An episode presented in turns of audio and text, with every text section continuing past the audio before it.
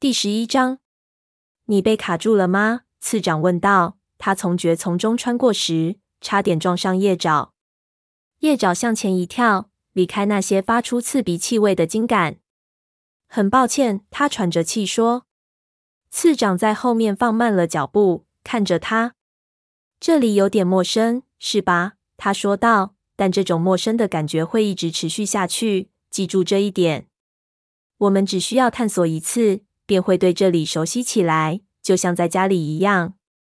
叶爪感到非常宽慰，便与他一同离开了山谷。过了一会儿，他回头看了一眼，石崖已在大树的掩映下不见了踪影，映入眼帘的只有一片光秃秃的灰色枝干，在风中不住地颤动着。他欣喜地想。在高耸的石壁庇护下，族猫们藏身在树林中是十分安全的。前方传来了一阵声响，他俩绕过一棵结实的橡树，看到了云尾、亮星和立伟。他们仨正十分机警的在树根之间的一个豁口嗅来嗅去。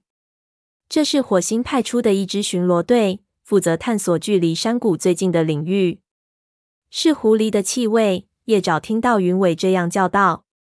亮星抬起头，仔细嗅了嗅空气，气味是很久以前的。他判定说：“我想，狐狸应该已经离开好几个月了。”我能进去看看吗？立伟问道。亮星摇了摇头：“你的老师没有警告过你不要进入陌生的洞里吗？我们都闻出那里面什么都没有了。继续往前走吧。”立伟和叶爪打了个招呼。便随着武士们向树林深处走去。叶爪停下脚步，好让炭毛跟上自己。环顾周围，树木向四面八方伸展开来，枝条紧密地交织着，仅能望见的一小片天空都被分割得支离破碎。比起他们离开的那片森林，这里的树木没有那么高大，但叶着想，这些绿叶植物会形成厚厚的、凉爽的树冠。地面上覆盖着大片低矮的草丛，雪花莲在其间傲然挺立，偶尔还能看到荆棘和黑莓丛。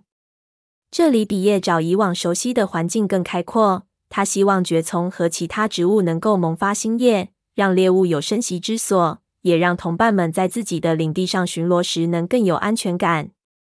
炭毛跟了上来，顺着流水的声音一瘸一拐地走着。我们是不太可能在这里找到杜松树的，他说着，与其他两只猫并肩前进。叶爪，我们还能用什么来治疗腹痛呢？水薄荷吗？他说，或者山萝卜根，这两种都很有效。炭毛表示同意。比起山萝卜根，水薄荷应该更容易找到。他们来到小溪边，溪水在深沟中奔涌着，溪边垂悬着盘根错节的大树。叶爪站在岸上，想要寻找绿叶植物的踪迹，但放眼望去，只看到下方约一围远的地方，溪水在灰色石头上流淌，翠绿的蕨类植物沿着岸边生长着。他们来到一处倾斜的岸边，从这儿可以涉水而过。到对岸去试试运气吧，次长建议道。炭毛表示赞同，可对岸也没好到哪儿去。林地虽然开阔，灌木却稀稀落落的。接着，叶爪嗅到了潮湿泥土的气息，似乎在湖泊的另一头有一片沼泽。水薄荷并不一定只藏在溪流中，有时也会长在湿润的土地上。他跑在前面，穿过几簇带尖刺的草丛，发现了扮演在一处蕨丛中的高大叶茎。干得漂亮！炭毛一面称赞，一面来到他身边。这些足够我们日常所需了。他们歪着脑袋咬断几根茎杆。汁液沾到了皮毛上，叶爪的双眼直流眼泪，嘴里满是刺鼻的气味。我得回营的去了。采完水薄荷后，炭毛说道：“次长，你现在能带着叶爪去找风族吗？”我们先送你回去吧。次长说：“我觉得在更加熟悉森林之前，任何猫都不该独自待在这里。”返程时，他带着他们走了另一条路。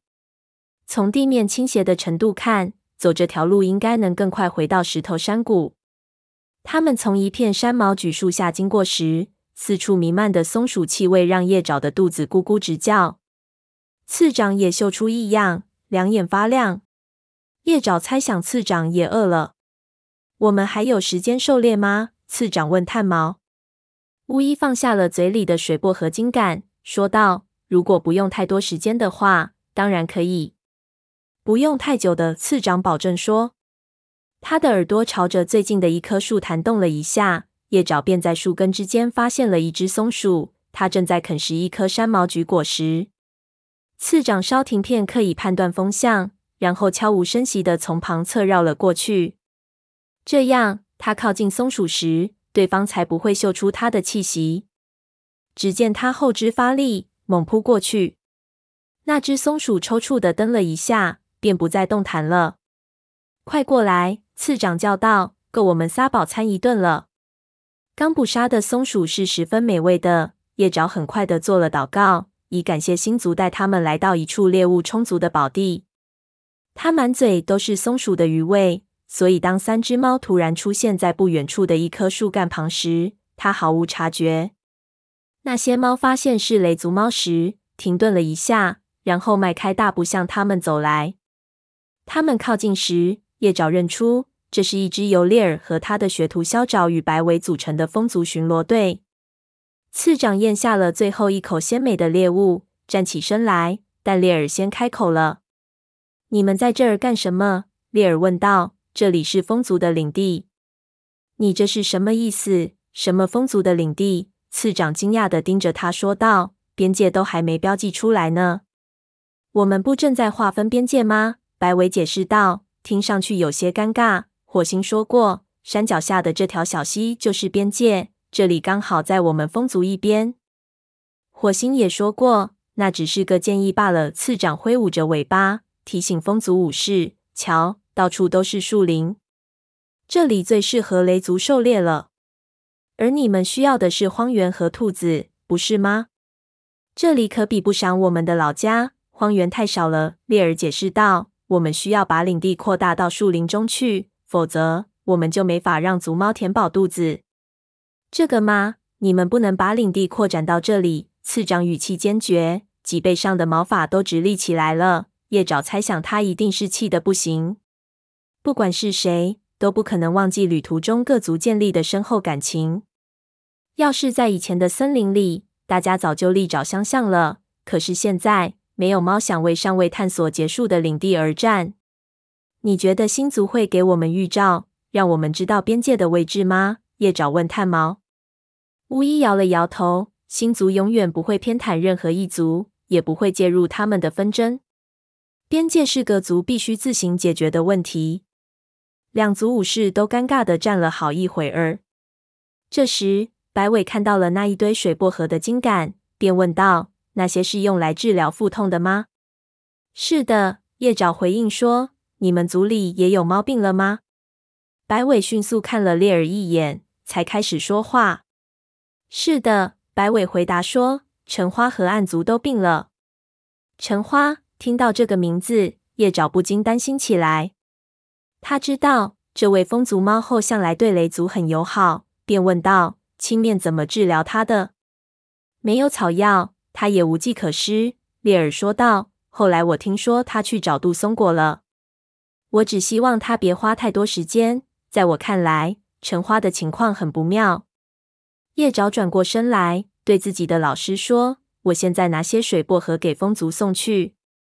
风族猫会给我带路的。次长可以和你一起回山谷。”就这么办吧，炭毛说。不过要快去快回。